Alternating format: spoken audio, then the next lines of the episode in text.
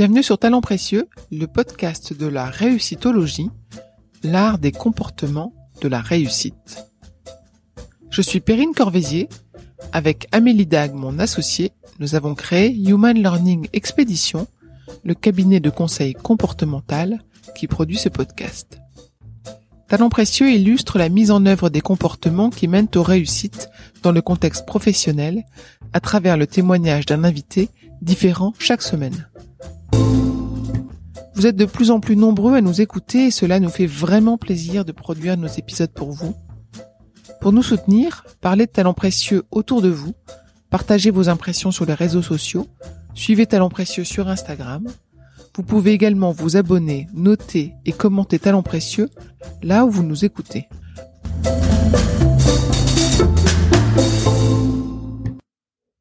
Donc on a racheté à deux euh, l'entreprise il y a 18 mois, donc on a signé le 28 décembre 2017 exactement.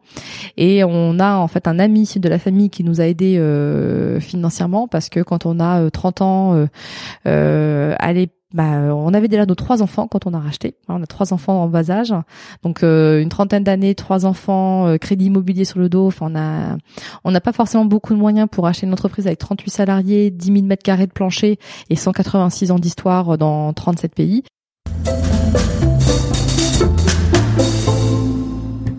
Par un beau matin d'été, j'ai pris la route pour aller à la rencontre d'Audrey, près de l'Aigle dans l'Orne, à la manufacture Bohin, dernière manufacture française d'épingles et d'aiguilles de qualité. Quel lieu merveilleux. On longe le près des vaches, on passe un ruisseau et on se retrouve face à un bâtiment industriel d'une beauté j'avais lu des articles sur la reprise de la manufacture Bohin par Audrey Régnier, maman de trois jeunes enfants, qui embarquait avec son mari dans l'aventure. Et c'est suite à un simple échange sur LinkedIn qu'elle avait répondu favorablement à ma demande d'interview. Audrey et son équipe chez Bohin mettent tout en œuvre pour renouveler, développer et faire passer à l'ère du digital cette entreprise tout en conservant une ambiance et un savoir-faire authentique. Vous entendrez parler d'expérimentation, d'appui sur le réseau, d'implication, de savoir-vivre ensemble et de curiosité comme levier de la réussite chez Boin. Et Audrey partage également les challenges rencontrés lorsqu'on rachète la société dans laquelle on travaille et qu'on en devient la directrice générale du jour au lendemain. Elle apprend et grandit avec son entreprise tout en transformant Boin en l'entreprise fleuron de la mercerie dynamique, fraîche et moderne. Bouin est né au 19e, mais vit bien au 21e siècle. Après cet épisode, vous allez peut-être avoir envie de coudre, et sûrement de vous rendre à Saint-Sulpice-sur-Île, voir Bouin de vos propres yeux. Bonne écoute.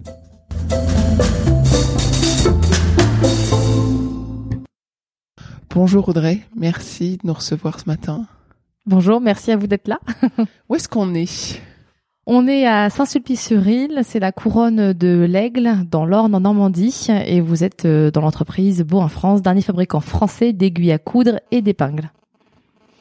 Que vous possédez, que vous dirigez? Que je co-dirige avec mon époux. On a racheté l'entreprise il y a maintenant 18 mois et on en est très fiers. J'imagine. On est dans un lieu incroyable. Je mettrai des photos. J'ai pris des photos en venant. Qui travaille ici avec vous? Alors, on est 38 salariés, donc 36 personnes pour l'entreprise Boin, deux personnes pour la, partie visite d'entreprise, puisque la particularité de notre entreprise, c'est que vous pouvez venir euh, en semaine, même le samedi, et découvrir nos ateliers de production, les salariés qui travaillent sur des machines ancestrales. Donc euh, toute l'entreprise c'est 38 personnes et euh, aujourd'hui on est on, on envoie dans 37 pays avec 38 personnes. Donc il y a de la fabrication, oui. du marketing, probablement, de la communication, de la logistique, de l'expédition. Alors pour vous refaire l'organigramme, on a donc euh, six personnes en production, une personne donc là aujourd'hui en maintenance, on a une dizaine de personnes en conditionnement, quatre à cinq personnes aux expéditions. Euh, donc France et international. Et on a une dizaine de personnes en fonction support euh, dans, dans les bureaux, comptabilité, commercial, achat. Euh, on vient d'embaucher quelqu'un en communication marketing qui arrive bientôt. Et puis on a trois VRP qui sillonnent les routes de France toute la journée. Très bien. Je suis arrivée par la boutique, j'ai découvert une gamme impressionnante. euh, J'imaginais pas euh, qu'il y avait autant de références possibles, d'aiguilles, euh, voilà, d'épingles. Il y a combien de références? Vous combien de Alors références? notre catalogue compte 2500 références. Dans la mercerie, on peut pas se contenter d'avoir simplement une production d'aiguilles et d'épingles. Il faut avoir un catalogue très très large pour euh, pouvoir répondre aux attentes de nos clients. Donc euh, notre catalogue c'est 2500 produits avec une partie donc production française ici dans nos locaux et puis après toute une partie d'expertise en fait sur le, le domaine de l'outil de confection pour la mercerie exactement. D'accord, donc il y a certaines de vos références que vous achetez. Oui. Et d'autres que vous fabriquez ici. Voilà, il y a des références qu'on co-développe en fait avec des bureaux d'études, euh, mais qui ne sont pas basés à Saint-Sulpice-sur-Aisne. D'accord. Ce qui est fabriqué ici, Mm.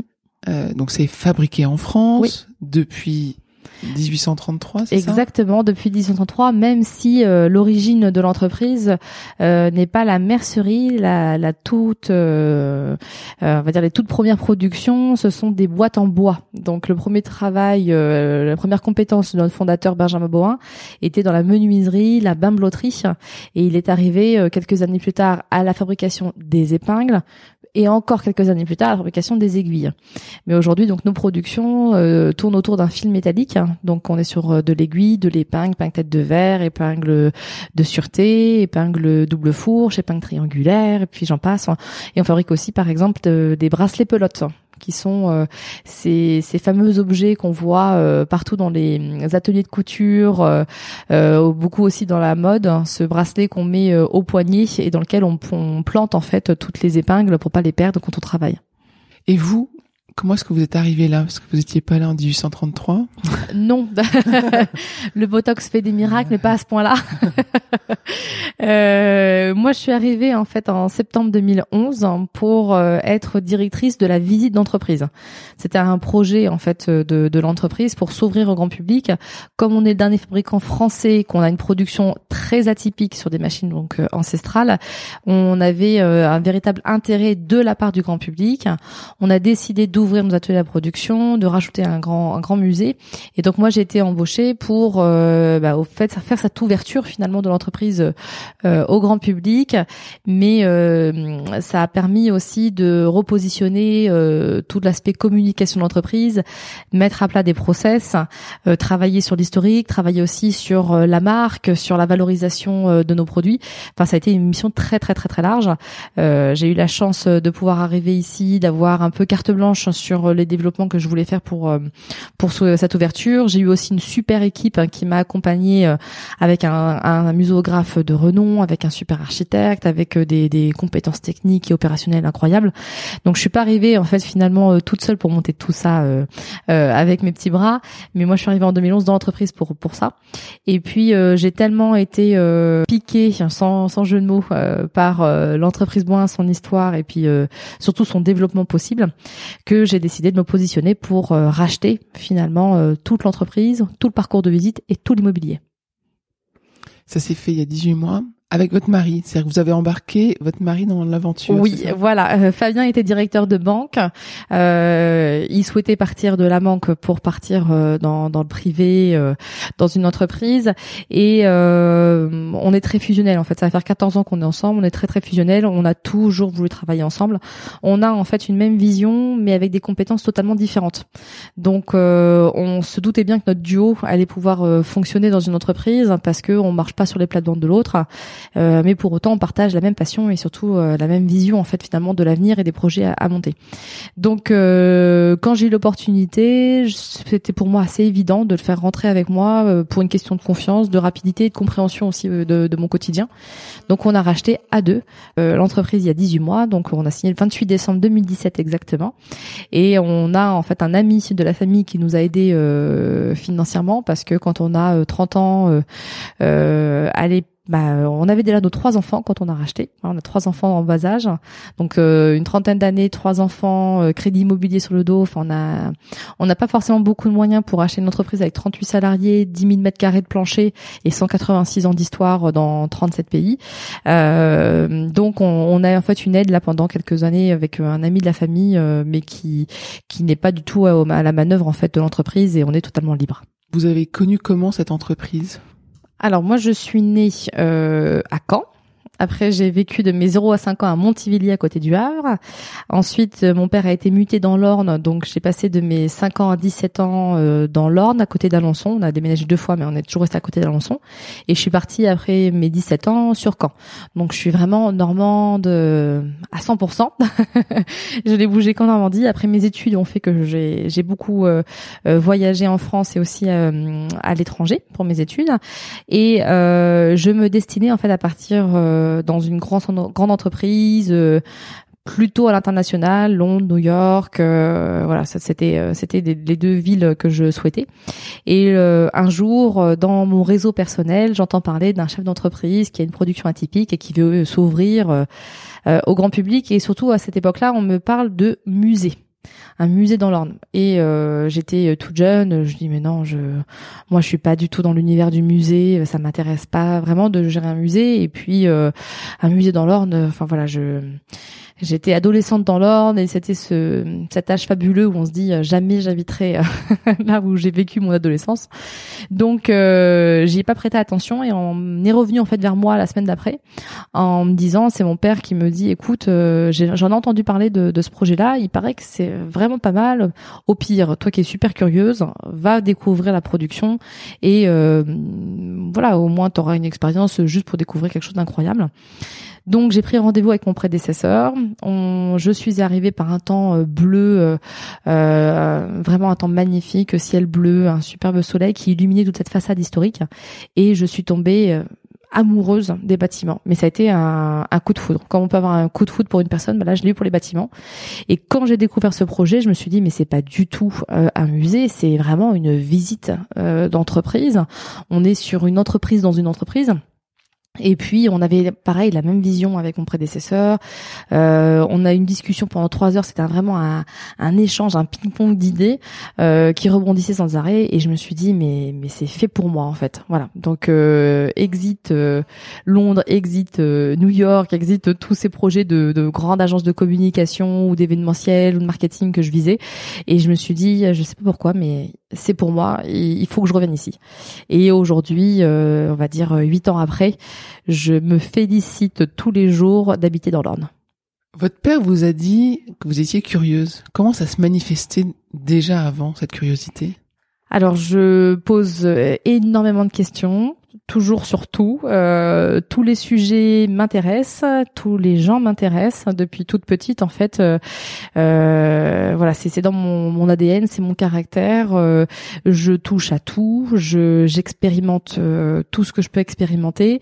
Rien ne m'ennuie. En fait, voilà, je je ne sais pas m'ennuyer. Je trouve qu'il y a toujours quelque chose à faire, toujours quelque chose à découvrir. voilà, je pour moi, la curiosité, c'est un état d'esprit, c'est une façon aussi de vivre, parce que ça passe aussi par euh, la cuisine, euh, par même ses choix vestimentaires, euh, par parfois prendre la voiture et puis se dire, bah, on roule et puis on s'arrêtera ou on s'arrêtera. C'est ça en fait la curiosité et c'est une certaine liberté aussi que je recherche dans cette curiosité. Et la curiosité de ce secteur-là, parce que vous m'avez pas parlé de votre jeunesse mm. sans parler de hobby, de mercerie, de couture. Mm. Donc c'était le hasard finalement. Oui, quand je suis arrivée ici, alors j'avais un grand rêve quand j'étais petite d'être devenir styliste. C'était vraiment vraiment mon, rêve depuis toute petite. Mais euh, j'étais plus dans la conception, le dessin, euh, la création, la recherche des, des matières, hein, plutôt que vraiment sur euh, l'opérationnel et la couture. Et, et même si j'ai des idées, j'étais pas assez forte en fait sur l'opérationnel pour rentrer dans une école de, de, stylisme. En tout cas, je me suis dit, à un moment donné, c'est pas là-dedans où je vais pouvoir percer parce qu'il y a énormément de talent dans le stylisme aujourd'hui en France et international.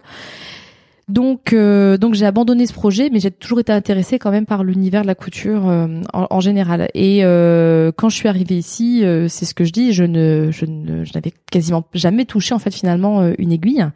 Après, la curiosité fait que bah, on achète un, un kit de couture, un kit de point de croix, un kit de patchwork. Enfin, on achète plein de choses pour aussi un petit peu comprendre notre univers.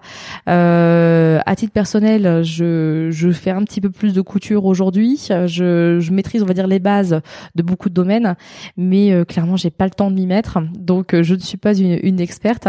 Après, je pense que dans n'importe quel métier, euh, quand on parle de, de production, hein, je parle, on n'est pas forcément euh, obligé d'être une experte dans, dans, son domaine pour vraiment maîtriser la qualité des produits et surtout l'utilité derrière. C'est en fait beaucoup d'écoute, euh, du bon sens aussi, et puis euh, bah, cette, cette, fameuse curiosité qui revient encore décidément, euh, cette curiosité justement pour comprendre comment ça fonctionne et comment on peut améliorer en testant. Si on revient sur la période où vous avez conçu et ouvert le musée, vous disiez vous étiez entouré de personnes fabuleuses qui vous ont aidé. Comment est-ce que vous avez composé cette équipe? Alors je suis arrivée, l'équipe était déjà composée. Euh, quand c'est pour ça quand dans le projet, j'en parle euh, en disant que j'ai monté de B à Z le projet. Je suis pas arrivée à l'étape A.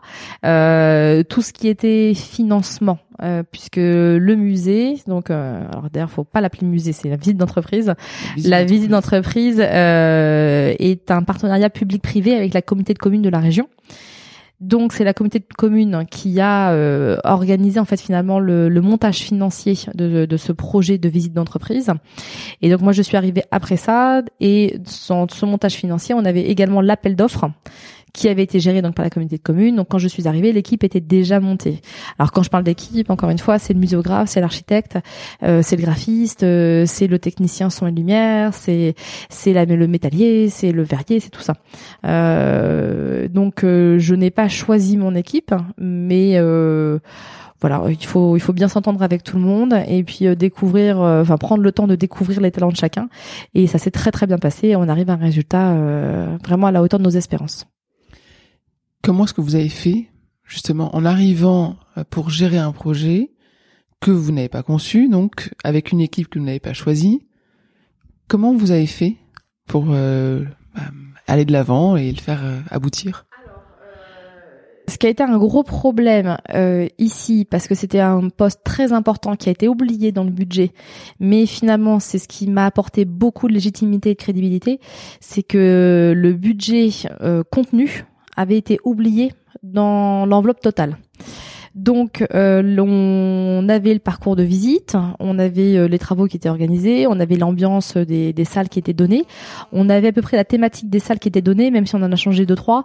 Donc tout était fait. Par contre, on n'avait aucun contenu. Et quand donc je suis arrivée pour organiser tout ça, on m'a dit ben voilà Audrey. Euh, euh, l'écriture, c'est vous maîtrisez, euh, vous savez vous exprimer, vous savez écrire, euh, vous vous savez rechercher aussi ce qu'il faut rechercher.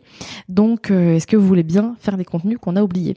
Et finalement, en fait, en travaillant sur le fond sur la vérification des données, des contenus, euh, de tout ça, euh, l'écriture, euh, enfin vraiment tout, tout, tout, tout refaire et tout remettre à plat, ça m'a donné une vraie légitimité auprès de l'équipe et on pouvait pas en fait finalement m'avoir sur aucune question historique, aucune question de production, aucune logique en fait dans, dans l'évolution en fait des thématiques de, de l'entreprise. Donc ça, ça m'a beaucoup beaucoup aidé.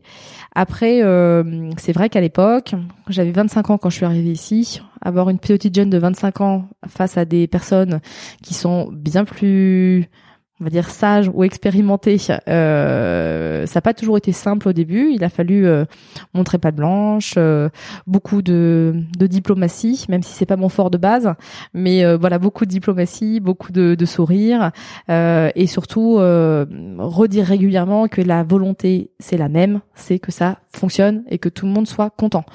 Donc voilà, c'est c'était un challenge quand même à l'époque, mais finalement ça s'est très très bien passé et puis ce qui compte c'est le résultat. Une fois que le parcours a été ouvert, qu'est-ce que vous avez fait entre euh, ce moment-là et le fait de reprendre l'entreprise? Alors, euh, eh bien, moi, j'étais avec une toute petite équipe parce qu'on n'était que deux personnes euh, pour gérer 15 à 20 000 personnes par an qui viennent visiter. Donc, il faut être en fait à l'accueil, à la visite guidée. Il faut être à l'encaissement boutique. Il faut être au conseil ensuite pour vendre les 2500 références derrière en boutique. Il faut être à la promotion il faut être euh, donc sur euh, la création d'un site internet parce que le site internet de l'époque c'est moi qui l'ai créé pareil de A à Z alors j'avais aucune compétence. Euh, il faut être sur euh, les relations presse hein, sur la rédaction des communiqués de presse des dossiers de presse. Il faut être sur l'envoi d'échantillons. Il faut être sur la promotion extérieure sur des salons auprès des prestataires en, local ça va aussi sur acheter un logiciel de caisse hein, gérer un logiciel de caisse gérer le recrutement aussi. Une grosse partie aussi avec tout ce qui est inventaire, archivage, classement des collections historiques. On, comme tout ça, c'était encore pas assez, on s'est dit on va ouvrir une salle d'exposition temporaire. Donc on a ouvert deux ans après une salle d'exposition temporaire. Donc il a fallu gérer aussi toute cette partie euh, travaux, mais aussi programmation des expositions temporaires, promotion des expositions temporaires, accueil des expositions temporaires. Enfin, ça a été vraiment euh, c'était un, rythme, un rythme de fou. Bon, dans un sens, ça m'a permis aujourd'hui de de pas être perturbée avec le rythme que j'ai aujourd'hui. Euh, par contre, tellement enrichissant parce qu'en fait, euh, c'est même pas un mouton à cinq pattes, c'était un mouton à 100 pattes qu'on était pendant cette période-là. On était euh, fatigué, harassé, on n'en pouvait plus, on était totalement débordé tout le temps, tout le temps, tout le temps euh, avec la personne avec qui j'étais mais qu'est-ce qu'on était heureuse parce qu'en fait finalement euh, on menait vraiment le, le projet euh, comme on l'entendait. On avait une vraie confiance euh, donc de, de mon prédécesseur. Et puis et puis surtout en fait on a on était à la base de la création de tout ça. Donc quand on a un taux de satisfaction de 99,9% et eh ben voilà on, on, en est très très fier et puis toute la journée on a eu des compliments de tous les visiteurs qui nous disent à chaque fois oh, mais qu'est-ce que c'est bien chez vous on n'imaginait pas ça voilà, c'était le, le, meilleur remerciement. Donc c'était une période euh, très très intense. Euh, je je pouvais absolument pas prendre mes cinq semaines de, de congé par an, c'était impossible. Mais mais c'était une période euh, exaltante. Quand vous êtes rentré dans l'entreprise, c'était pour construire un projet. Ensuite, vous l'avez, je l'entends, méga développé.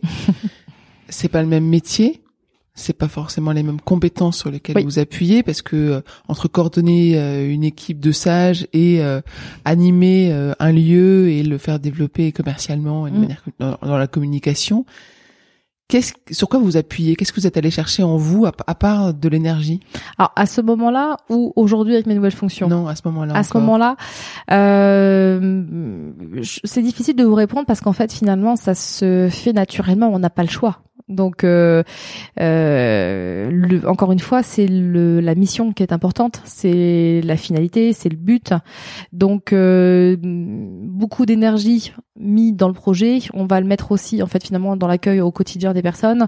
Euh, ce côté aussi réassurance, le, sens de l'accueil, euh, c'est, ça se retrouve aussi bien dans un projet qu'après avec l'ouverture au grand public. mais c'est compliqué pour moi de répondre dans le sens où euh, bah, je suis tombée de, dedans étant petite.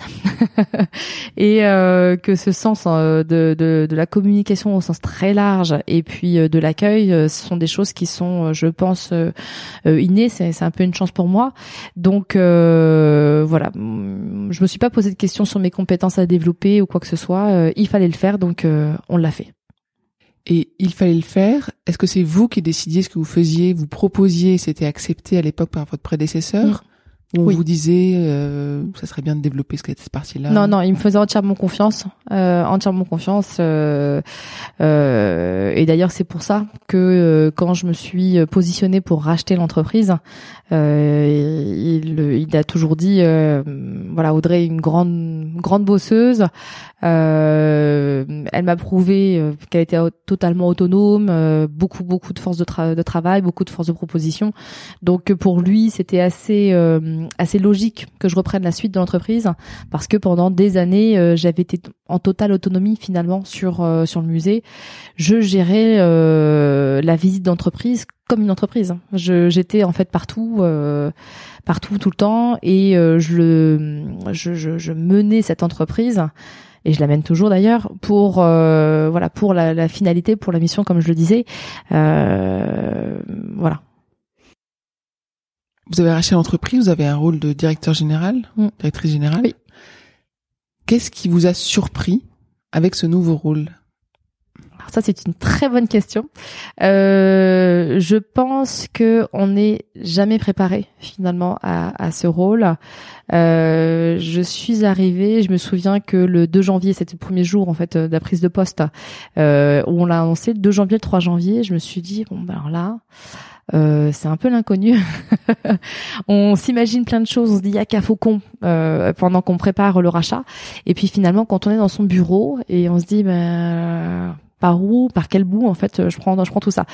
On n'est jamais préparé finalement à, à, tout ce stress, à toutes ces questions euh, parce que euh, parce qu'en fait il y a des questions au quotidien sur énormément de sujets qu'on ne maîtrise pas, qu'on ne connaît pas finalement. Euh, avec la partie visite d'entreprise, j'étais déjà habituée à changer de casquette en permanence, mais c'est encore euh, un cran supérieur finalement quand on est directrice euh, générale. Donc euh, voilà, ça a été une grande découverte pour moi aussi, ce ce fait de se dire que chaque petite décision de l'entreprise doit être prise par moi, que ce soit euh, l'achat d'un nouveau conteneur à papier, que ce soit euh, euh, négocier des taux, des taux avec l'assurance maladie, ou que ce soit, je sais pas, enfin sur des conditions générales de vente, c'est que on n'est pas du tout préparé. Toutes les spécificités commerciales sont, sont vraiment particulières chez nous et uniques. Et donc euh, de comprendre qui sont vraiment nos clients euh, comment on travaille avec eux pourquoi on travaille comme ça pourquoi ils ont raison ça pourquoi ils ont pas ça euh, qui sont et qui est en fait tout notre écosystème ça met quand même beaucoup beaucoup de temps euh, pour vraiment bien maîtriser.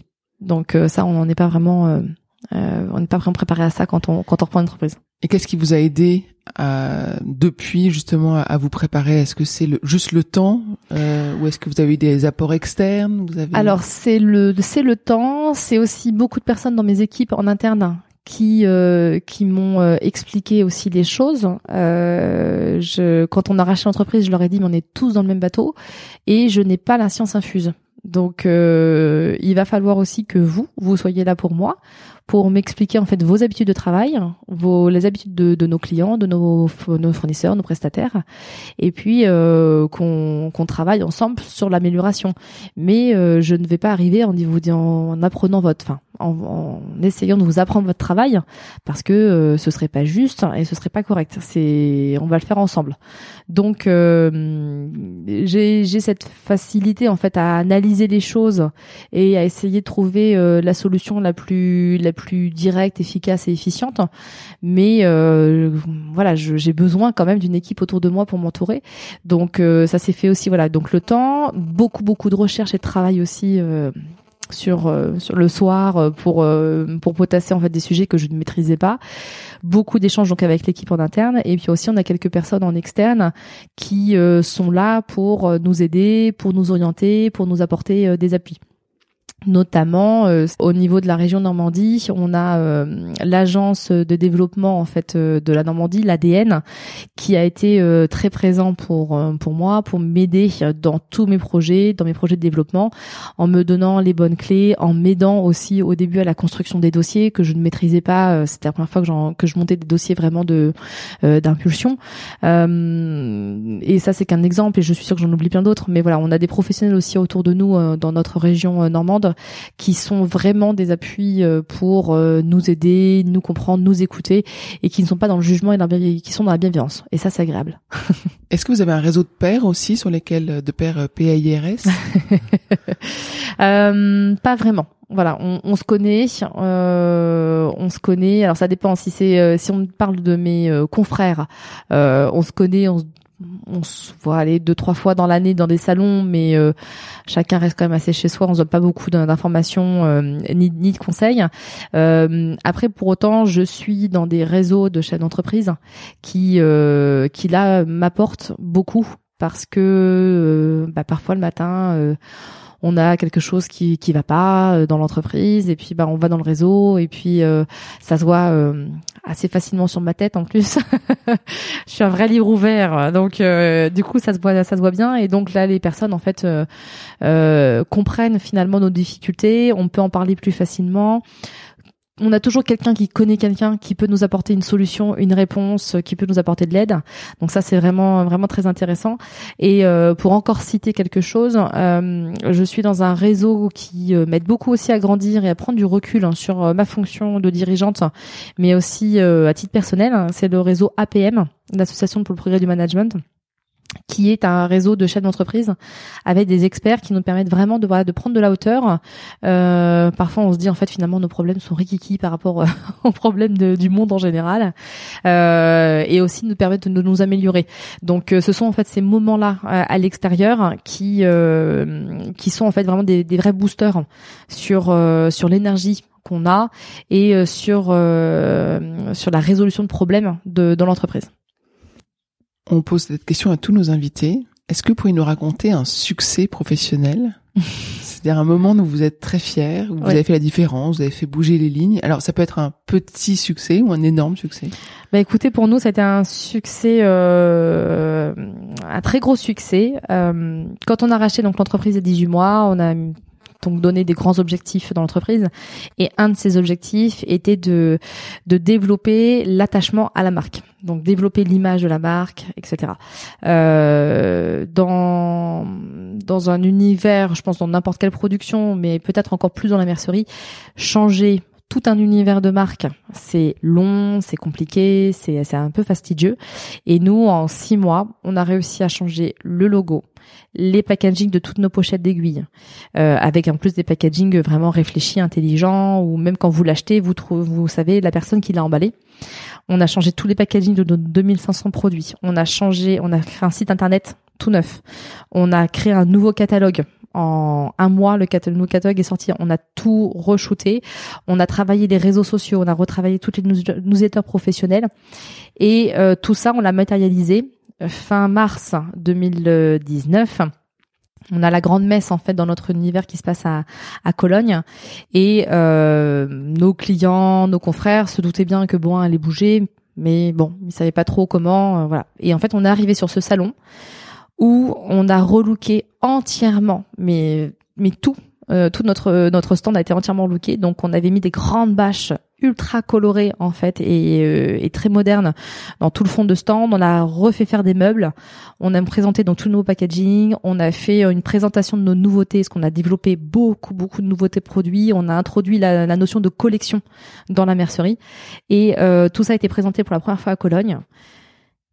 On a des gros clients en fait qui sont venus sur le stand en nous disant mais c'est la première fois que vous exposez alors ça faisait en fait euh, de nombreuses années qui en fait se sont arrêtés pour la première fois, qui se sont vraiment intéressés à la marque. On a nos clients euh, des grossistes ou qui ont envoyé en fait toute leur force commerciale pour découvrir le salon. On a des confrères qui ont, traversé tout le salon pour venir voir le stand et qui nous ont dit non mais euh, on entend parler que de votre stand sur le sur le salon parce qu'apparemment vous faites vraiment le la différence. Euh, alors on était aussi arrivés tous en marinière euh, Saint-James pour vraiment ce côté euh, très français normand donc on avait vraiment joué aussi avec le dress code et et à partir de ce moment-là donc on a rencontré tous nos clients internationaux, nos clients français, et euh, on a vraiment vu une progression de notre chiffre d'affaires à partir de ce moment-là, même une progression dans les échanges avec nos clients. Les clients d'un seul coup se sont dit mais ils ont fait ça en si peu de temps, ils ont trouvé ça réussi, donc c'était très bien aussi. Et voilà, ce, on, on, a montré en fait que les gens pouvaient avoir confiance en nous, que qu'on était très dynamique, très réactif, que voilà, aujourd'hui la mercerie pouvait être dynamique, fraîche, moderne, euh, quelque chose qu'on n'imaginait pas forcément avant avec euh, avec la marque Boin on a prouvé finalement au monde entier qu'on pouvait faire ça et, euh, et depuis euh, on a de, de, de, très très beaux succès euh, et encore de, de beaux succès à venir quand ça sera signé. Bravo, c'est une belle histoire. Cette, cette image que vous avez dégagée, vous l'aviez déjà en tête en rachetant, en disant c'était votre objectif, ou est-ce que vous l'avez généré avec l'équipe? Non, c'était l'objectif. Euh, comme j'étais déjà donc euh, présente dans l'entreprise, je savais tout le potentiel. Euh, Boin, en fait, c'est d'un petit peu la, la Madeleine de Proust de beaucoup de personnes qui euh, qui se rappellent de la grand-mère qui euh, avait son sa pochette d'aiguilles, ses épingles Boin. Donc, euh, on a une, déjà un attachement en fait finalement historique à notre marque et aujourd'hui, on a quand même un boom de la du do it yourself. On a euh, voilà la couture, le tricot. Enfin, il y a plein de choses qui reviennent euh, en, en, sur le devant de la scène. La broderie, on n'en parle pas, mais c'est ça. Il y a plein plein de créatrices qui et créateurs qui se lancent dans la broderie. Euh, on a euh, l'amour du vintage le made in France, en fait finalement naturellement, on a tout ce que recherche aujourd'hui le consommateur euh, final. Par contre, on ne savait pas euh, l'articuler, on ne savait pas le communiquer, on ne savait pas euh, le mettre en avant et surtout créer un lien entre tout ça. Donc euh, je savais qu'il fallait absolument faire quelque chose sur la communication, sur l'image de marque. Et puis on va pas se mentir, aujourd'hui on est dans une société d'image. Donc si on ne fait pas d'image, si on ne, ne, parle pas au consommateur final, une marque peut peut pas fonctionner très longtemps. C'est vos équipes internes qui ont géré cette nouvelle charte graphique et ces nouvelles idées ou vous êtes appuyé sur le, des agences extérieures? Alors, je savais ce que je voulais. je savais vraiment ce que je voulais. On a embauché une directrice artistique et développement produit qui, euh, à sa mission première, c'est vraiment du développement produit, mais qui est euh, très forte sur la cohésion. Euh, la cohésion, l'image de marque, sur une charte graphique, etc. Donc, elle a beaucoup travaillé aussi sur tout ça. On s'est aidé à l'extérieur d'une graphiste mais euh, voilà, on a été vraiment, on a, on l'a drivé aussi, mais elle a été très force de proposition au début. Après, on a c'était une co-construction, mais on savait vraiment où on voulait aller. Et puis après, surtout le reste en fait de la déclinaison de la communication, euh, s'est fait en interne avec euh, avec euh, donc nos équipes ici. On a eu aussi pour la première fois une alternante en euh, design, graphisme et communication qui a été euh, embauché dans l'entreprise, qui a fait un super travail aussi sur euh, sur tous ces postes. Et puis, euh, ben c'est beaucoup. On se remonte les manches et puis chacun ici participe, il met il met son grain de sel et c'est finalement c'est une mayonnaise qui prend tout en, tous ensemble. Qu'est-ce que vous auriez aimé savoir plus tôt dans votre carrière ou dans, dans votre histoire professionnelle? Qu'est-ce que j'aurais aimé savoir? Bah rien parce que si on sait l'avenir, on n'avance plus avec euh, avec des yeux d'enfant et avec cette curiosité finalement de la vie. Donc je pense qu'il vaut mieux pas savoir l'avenir et il vaut mieux se le construire. Euh, avancer comme on a envie d'avancer et puis euh, faire aussi des erreurs. C'est ce qui ce qui nous fait aussi euh, grandir. Il faut expérimenter. Mais si on si on sait déjà euh, ce qui va se passer et si on sait déjà euh, ce à quoi il faut faire attention, on se met des barrières nous-mêmes. Donc il faut pas. C'est quoi la dernière erreur qui vous a appris quelque chose? La dernière erreur qui m'a appris quelque chose. Voilà, euh, on va dire que euh, je me suis pas assez fait confiance sur euh, sur mes capacités à, à absorber une nouvelle tâche dans l'entreprise. Et, euh, et, donc j'ai fait appel à, à quelqu'un en extérieur, euh, mais qui en fait finalement j'aurais pu euh, garder la compétence en, interne. Mais bon, ça va, ça va se résoudre. Euh, non, voilà, je, on fait des erreurs du moment que c'est pas gravissime pour l'entreprise et surtout ça nous permet de grandir et de prendre après meilleure décision. Euh, c'est pas un problème. Et là, ce que j'entends, c'est que euh, vous avez appris peut-être à mieux vous écouter ou à suivre une intuition que vous aviez, c'est ça? Oui, on, on me l'a déjà répété. Euh, quand il y a un doute, il faut pas qu'il y ait de doute. Et et c'est vrai que je pense que c'est quelque chose que je devrais me dire un peu plus souvent, et parce que l'instinct et le feeling c'est très important, très très important. Et en effet, quand il y a un doute, ça se révèle, ça se révèle toujours vrai. Donc se faire euh, beaucoup plus confiance, s'écouter. C'est pas que j'ai pas confiance en moi, mais c'est que euh, le doute aussi nous permet d'être résilient. Et du coup, euh, voilà. Il, il faut se, il faut se laisser le douter, mais il faut aussi se faire confiance. Très bien. Est-ce que vous avez eu dans votre passé professionnel des personnes qui vous ont super inspiré? Alors, ou des mentors, ou des personnes que vous avez étudiées ou côtoyées et dont le, la façon d'être euh, vous a inspiré? Oui, alors euh, je suis pas de nature à être euh, fan. Enfin, j'ai jamais été fan en fait d'un groupe de musique ou de quoi que ce soit. Enfin, c'est pas dans ma nature. Euh, et même si euh, j'ai des personnes, euh, même si j'ai travaillé avec des personnes avec qui je me suis, enfin, je, je, me dis je ferai pas tout comme eux. Euh, je prends toujours j'essaie de toujours prendre le bien de, de chacun. Euh, je me souviens d'une maître de stage de mon fin de mon stage de fin d'études qui était extrêmement pointilleuse sur euh, le graphisme, les tournures de phrases, la virgule au bon moment, le point au bon moment, euh, mais qui était vraiment vraiment dans l'intransigeance par rapport à, à au moindre détail. Et aujourd'hui, en fait, je l'ai beaucoup observé et aujourd'hui, j'ai cette euh, cette exigence peut-être même parfois trop, mais voilà, il faut aller chercher la qualité parce qu'il y a toujours des erreurs. Enfin, l'erreur est humaine, c'est normal. Donc, en se mettant en fait la barre très très haute par rapport à une intransigeance de, de qualité des contenus, euh, bah déjà on en élimine beaucoup. Donc ça, vous voyez, par exemple, c'est un exemple que je me souviens, enfin, dont je me souviens vraiment vraiment de cette personne-là, c'était son intransigeance sur la qualité et, les détails. Euh, à côté de ça, mon prédécesseur, j'ai beaucoup aussi appris avec lui sur euh, les relations publiques, l'humain, la, la, la, confiance aussi en fait accordée euh, accordée euh, à certains membres de, de l'équipe. Euh, c'est dur comme ça pour le point de de donner en fait la mm. liste de toutes les choses que j'ai appris de, de, tout le monde, mais dans toutes les personnes que je rencontre, euh, j'apprends des, des choses. Même encore aujourd'hui ici dans l'équipe, il y a des personnes qui euh, qui m'apportent au quotidien qui ont une façon de penser différente de la mienne et euh, dont je m'inspire finalement pour euh, bah, me permettre aussi euh, de, de, de grandir.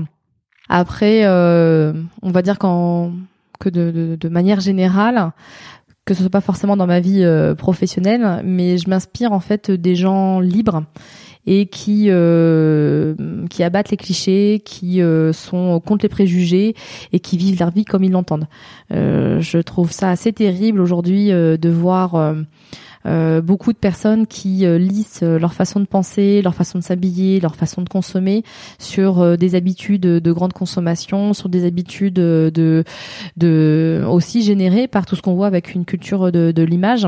Donc voilà, ce qui m'inspire, c'est être un petit peu à côté des codes et ce côté audacieux de, des personnes la personne vraiment que je, je, rêverais un jour de rencontrer, par exemple, vous voyez, c'est Iris Apfel euh, à New York, parce que pour moi, c'est une femme très très inspirante et qui euh, a mené sa vie comme elle l'entendait.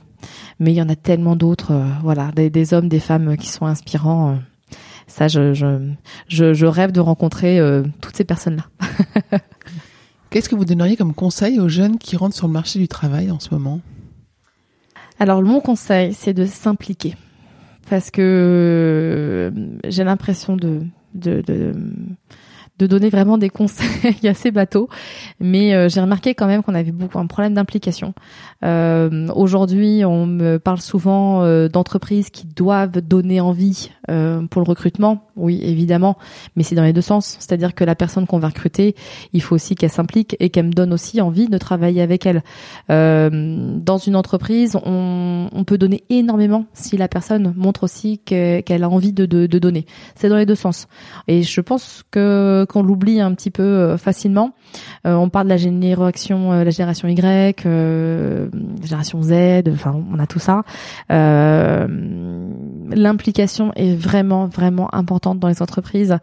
c'est pas parce que voilà, et les horaires, ok, euh, la vie, euh, la vie en dehors, c'est très important aussi, mais c'est une implication en fait au quotidien. C'est pouvoir aussi parfois déborder pour faire des choses avec euh, avec ses collègues. quand on est en week-end et qu'on voit une bonne idée, eh ben peut-être se, se, dire, je peux peut-être l'apporter lundi matin au travail. C'est vraiment ce côté implication qui est qui est pour moi vraiment le, le moteur. Et si vous êtes impliqué, les entreprises vous feront confiance, vous pourrez grandir ensemble, vous pourrez progresser, vous aurez aussi bien plus les coups des franches et et vous pourrez prendre de plus gros projets finalement pour vous épanouir euh, vous-même. Mais euh, il faut donner pour recevoir. Plein de beaux conseils, bravo. Euh, est-ce que vous pourriez tenter de dire une définition des compétences comportementales? Alors, de, de, moi? Votre définition, ce ah. serait quoi? Votre définition des compétences comportementales? Alors des compétences comportementales, euh, de, de, en général, enfin Mhm. des personnes en, en général. Euh, alors je vais pas faire une définition, je vais faire plutôt un listing, une, to-do list. De toute façon, j'ai compris que vous vouliez être libre. J'ai beaucoup de to-do list pour éviter d'oublier euh, des choses. Euh, alors, euh, il, faut euh, voilà donc l'implication. Vous l'avez compris, ça c'est pour moi c'est dans c'est dans le comportement. On, est impliqué ou on l'est pas. Euh, beaucoup aussi de d'écoute. Ça c'est très important. Écouter en fait les autres, laisser le temps de la parole, laisser le temps aussi de la réflexion. En fait, finalement, ça c'est dans dans le comportement. C'est pour grandir, il faut écouter les autres. C'est aussi beaucoup se remettre en question. Au quotidien, il faut se, remettre en question. Alors, euh, j'ai la chance avec mes enfants de d'être obligée de me mettre en question au quotidien parce qu'on fait pas tout bien quand on quand on est parent. C'est malheureusement ou heureusement dans un sens. Euh, donc, c'est beaucoup se remettre en question. Beaucoup aussi de savoir vivre en communauté à part euh, si on est euh, auto-entrepreneur et parce qu'on veut être tout seul euh, sans, sans personne, mais dans une équipe, c'est alors ça va aussi bien sûr avec l'écoute, avec l'implication, avec tout ça, mais c'est voilà une certaine politesse, un, un respect en fait de, de, de ses collègues, ça c'est très très important. Et d'ailleurs on rigole pas avec ça ici. Euh, ça c'est quelque chose que je n'accepte pas, le l'irrespect en fait de, de, de ses collègues. Donc pour moi c'est très important dans, dans le comportement. Et puis euh, voilà, je pense que je vais pas en rajouter parce que c'est déjà pas mal si on a déjà tout ça. C'est quoi votre prochain défi pour Boin Alors le prochain défi, on est déjà dedans. Euh, on va digitaliser toute l'entreprise. Donc aujourd'hui, on a des services qui ont un, tout petit outil informatique, mais qui ne permet qui ne leur permet pas en fait d'être efficace et de gagner euh, du temps euh, dans leurs tâches, avec des choses qui sont très redondantes. Euh, on est encore avec le crayon et le papier pour les inventaires, par exemple, ce qui est assez incroyable en 2019. Donc on va digitaliser tous les services de l'entreprise et surtout on réfléchit à une solution qui va vraiment permettre aux services d'être de communiquer ensemble euh, que le que l'humain en fait soit euh, au cœur des échanges mais ne soit pas euh, la solution à une, un problème informatique. L'informatique doit être un, un support, ce n'est pas euh, ce n'est pas ça qui doit primer, c'est un support mais c'est surtout voilà remettre finalement au cœur de nos échanges l'humain en ayant un support efficace pour la performance de l'entreprise. Donc ça c'est le gros projet euh, gros gros projet en ce moment et puis on a encore 4 5 projets mais ils sont encore tenus secrets. Très bien. Qu'est-ce qu'on peut vous souhaiter à vous? Ce qu'on peut me souhaiter à moi, euh, d'arrêter de culpabiliser, d'être une mauvaise maman. Parce que euh, ça c'est mon, mon gros problème, c'est que j'ai trois enfants euh, qui ont 6 ans, 3 ans, 2 ans, qui sont des petits garçons euh, formidables et exceptionnels, et que euh, j'ai toujours l'impression de, de de ne pas être assez présente pour eux parce que je travaille beaucoup. Euh, mais à côté de ça, euh, voilà, je sais que quand on est, quand je suis avec eux, je suis vraiment avec eux. Je déconnecte quand je suis avec eux. Je, je, j'ai vraiment des temps dédiés vraiment pour eux. Et puis euh, quand je suis en entreprise, voilà, je me, je me dis je suis pas avec eux et quand je suis avec eux, je me dis je suis pas l'entreprise. Donc en fait, c'est cette dualité qui est, qui est un petit peu lourde au quotidien à, à accepter. C'est voilà, c'est plus d'acceptation, mais je pense qu'avec le temps, euh, on va commencer à l'accepter. En tout cas, euh, ce que vous pouvez me souhaiter aussi, c'est peut-être de trouver une maison plus proche de mon lieu de travail, parce que ça va me permettre. pas dans, à côté de la manufacture Non, j'habite à 30 minutes d'ici Ah oui. dans une super maison avec euh, des, des super voisins. Euh, C'est c'est un, un lieu magique dans, euh, là où on est, mais c'est 30 minutes de route le matin, 30 minutes de route le soir, plus les, dé- les dépôts des enfants à la crèche, à l'école, à la maternelle, au primaire, etc. Donc c'est c'est lourd en fait euh, en logistique. Donc euh, il va falloir qu'on y remédie. Et on vous le souhaite. Merci beaucoup de ce temps. Bah, merci beaucoup à vous et merci pour vos questions qui sont très intéressantes. Merci.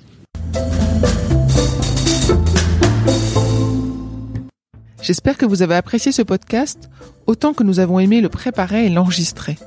Vous retrouverez les notes et les références citées lors de cet épisode sur notre site humanlx.com. H-U-M-A-N-L-X.com. Vous avez des invités à nous suggérer? Mettez-nous en relation, nous adorons mener ces conversations sur la réussite. Talent précieux est produit par Human Learning Expedition, cabinet de conseil comportemental qui facilite les réussites des organisations en libérant quatre types de comportements gagnants. Une curiosité pragmatique, une agilité dans la durée, une audace mesurée, une collaboration inclusive. Pour en savoir plus sur HLX, connectez-vous sur HumanLX ou suivez-nous sur Facebook, Instagram, sur LinkedIn ou sur Twitter. Merci pour votre écoute et à bientôt